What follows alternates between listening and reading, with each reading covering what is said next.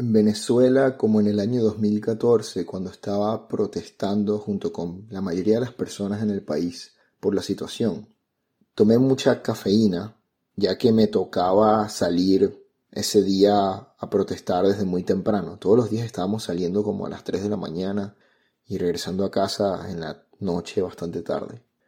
Pero luego de tomarme toda la cafeína, la operación que íbamos a hacer se frenó porque los militares tomaron el sitio y no queríamos tener un problema con ellos que pudiera terminar en algo muy peligroso.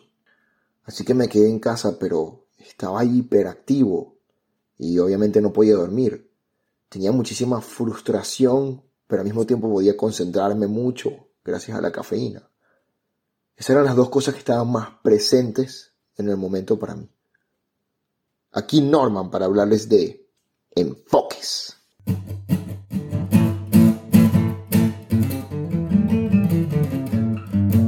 El profesor de neurociencia de la Universidad de Stanford, Andrew Huberman, explica que luego de que pasamos los 25 años de edad, se nos hace más difícil aprender cosas nuevas.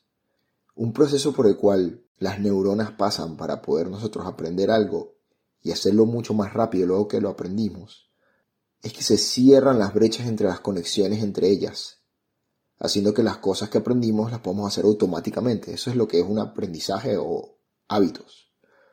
Cuando tienes menos de 25 años, estas conexiones están más sueltas y permiten cambios rápidamente, por lo cual se aprende mucho más rápido, pero luego de los 25 años, al estar más conectadas, simplemente se hacen más rápido, pero es mucho más difícil aprenderlas. Esto no quiere decir que un adulto no pueda aprender, simplemente significa que hacen falta ciertas circunstancias para que esa capacidad de aprendizaje se active y esas neuronas se suelten y permitan nuevas conexiones. Múltiples estudios hechos durante décadas han demostrado que hay cuatro cosas que activan el aprendizaje en un adulto, tanto como en una persona más joven, pero especialmente en un adulto, ya que no es automático. Y estos son qué tanto se quiere aprender algo, la frustración, la concentración y el balance físico. Sé que este último sueña un poco extraño, pero ahora lo voy a explicar. Cuando físicamente perdemos el balance y no podemos caminar adecuadamente, o alguno de nuestros sentidos no está funcionando bien, como por ejemplo si perdemos la vista o solamente perdemos un ojo o empezamos un deporte donde tenemos que balancearnos de cierta forma que nunca hemos hecho antes. Bueno, cuando esto pasa, no importa la edad que tengas, en estos casos el cuerpo entra en un estado de alerta, sabiendo que algo tiene que hacer para recuperar el balance y que la persona pueda andar en el espacio-tiempo de forma correcta y seguir viviendo. Y esto activa el aprendizaje. Lo importante es que se activa para cualquier cosa, no solamente para poder aprender el balance. Así que si estás aprendiendo un deporte nuevo como esquiar y luego de eso inmediatamente te pones a estudiar un idioma, por ejemplo, serás mucho más propenso a aprender este idioma ya que tu cuerpo estará en ese estado fluido de aprendizaje. Esto es una de las varias herramientas de las cuales quiero hablar, por la cual siendo un adulto, aún así se puede aprender, tanto como una persona joven.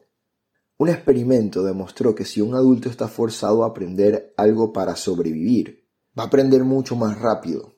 Por ejemplo, en el experimento se le pusieron unos lentes o gafas a algunas personas que hacían que ellos vieran el mundo como en un espejo, por lo cual cuando movían su mano hacia la izquierda, en realidad la veían moviéndose a la derecha y viceversa. Esto hacía que fuera muy difícil para ellos caminar y actuar. Una persona joven rápidamente podía acostumbrarse a esto y andar tranquilamente. Un adulto no. Pero en un momento empezaron a esconder comida y les dijeron que no iban a comer si ellos no conseguían esa comida. Y el tener que buscar la comida, es decir, tenían que sobrevivir, entonces tenían que aprender a caminar y actuar viendo el mundo completamente al revés. Esto hizo que ellos inmediatamente empezaran a aprender y aprendieron tanto o hasta más que algunas de las personas jóvenes, simplemente porque tenían la necesidad, lo cual nos dice que el que tanto tú quieras algo o que tanto te engañes a ti mismo para sentir la necesidad de aprender algo, afecta mucho qué tanto lo vas a aprender. tanto joven como más viejo, en la misma proporción, pero teniendo más de 25 años es ideal para tu poder aprender. Antes de continuar con este episodio, quería darte las gracias por tomar el tiempo de escucharlo. Te invito a que tomes mis palabras como una reflexión. Y si conoces a alguien que le pueda servir o interesar el tema, compártelo. Y si esa persona no es capaz de escucharlo, coméntale sobre el tema. Que lo más importante es que sepa de qué se trata. Si quieres disfrutar más la experiencia de enfoques, agrega a las redes sociales arroba enfoques en Instagram y arroba enfoques 5 en Twitter. Y ahora sí, disfruta del episodio. Ahora, hablando sobre la concentración, esta es una señal que le dice al cerebro que lo que estamos haciendo es importante, pero al cometer errores y frustrarnos, es cuando esta señal se intensifica. Se sabe que hay algo malo y que se tiene que resolver, y esto activa el estado de aprendizaje, haciendo que todo lo que venga en ese momento sea mucho más fácil de aprender. Lo que quiere decir que en esos momentos de frustración, si uno se da por vencido en ese momento, cierra la oportunidad que se le está abriendo de aprender más rápidamente en ese preciso momento. Y esto puede ser incluso con cosas que no tengan nada que ver con la frustración. Por ejemplo, si estás jugando básquet y te frustras porque no logras hacer una canasta y en ese momento dejas de jugar, pero empiezas a hacer otra cosa, esa otra cosa también tendrá el potencial de aprenderse más rápido, porque la frustración del juego de básquet y la concentración activadas juntas hacen que cualquier actividad sea más fácil de aprender. Y esto nos dice que lo mejor que podemos hacer es cometer errores, sea en deportes, en competencias, en intentos de montar una empresa o intentar hablar un nuevo idioma. Todos estos errores que nos generan frustración son lo que abren la posibilidad a que aprendamos más rápido. Y esto también nos indica que la edad de una persona no implica que tanto pueda aprender. Solo que una persona más joven puede aprender algunas cosas sin ningún tipo de concentración o una concentración mucho más leve, en algunos casos, y el adulto tiene que ponerse en una situación exacta para poder aprender, pero puede aprender tanto como alguien joven. Por eso es que el mago Merlín no dejaba de aprender en la película de la espada y la piedra. Lo escuchamos diciendo que los libros siempre van primero. Él sabe que la edad no hace que uno no pueda aprender más. Que todos me escuchen, voy a hablar. Nos mudamos de aquí y hay que empacar. No, no, tú no. Por los libros siempre hay que comenzar.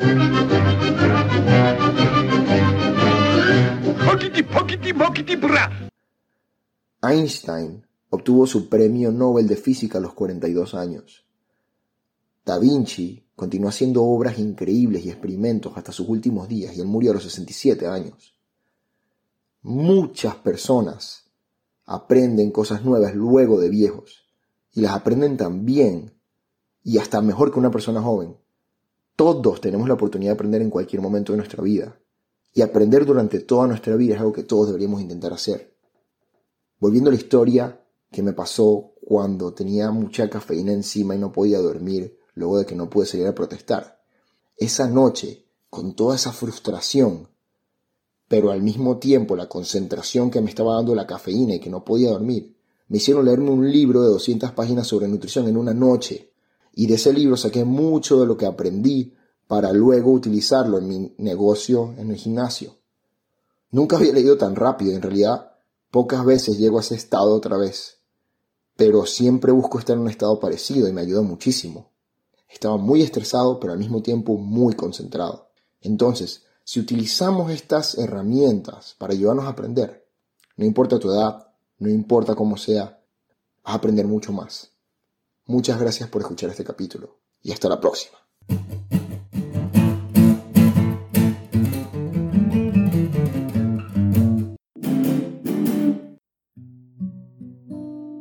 Una situación puede pasar de ser muy mala a muy buena solo con un cambio de perspectiva.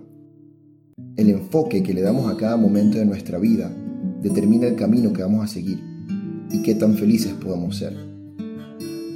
Me llamo Norman. Dependiendo de con quién hables te dirá que soy muchas cosas diferentes. Es cierto que soy multifacético, pero sobre todo soy humano. un humano que le gusta reflexionar sobre el enfoque que le damos a la vida.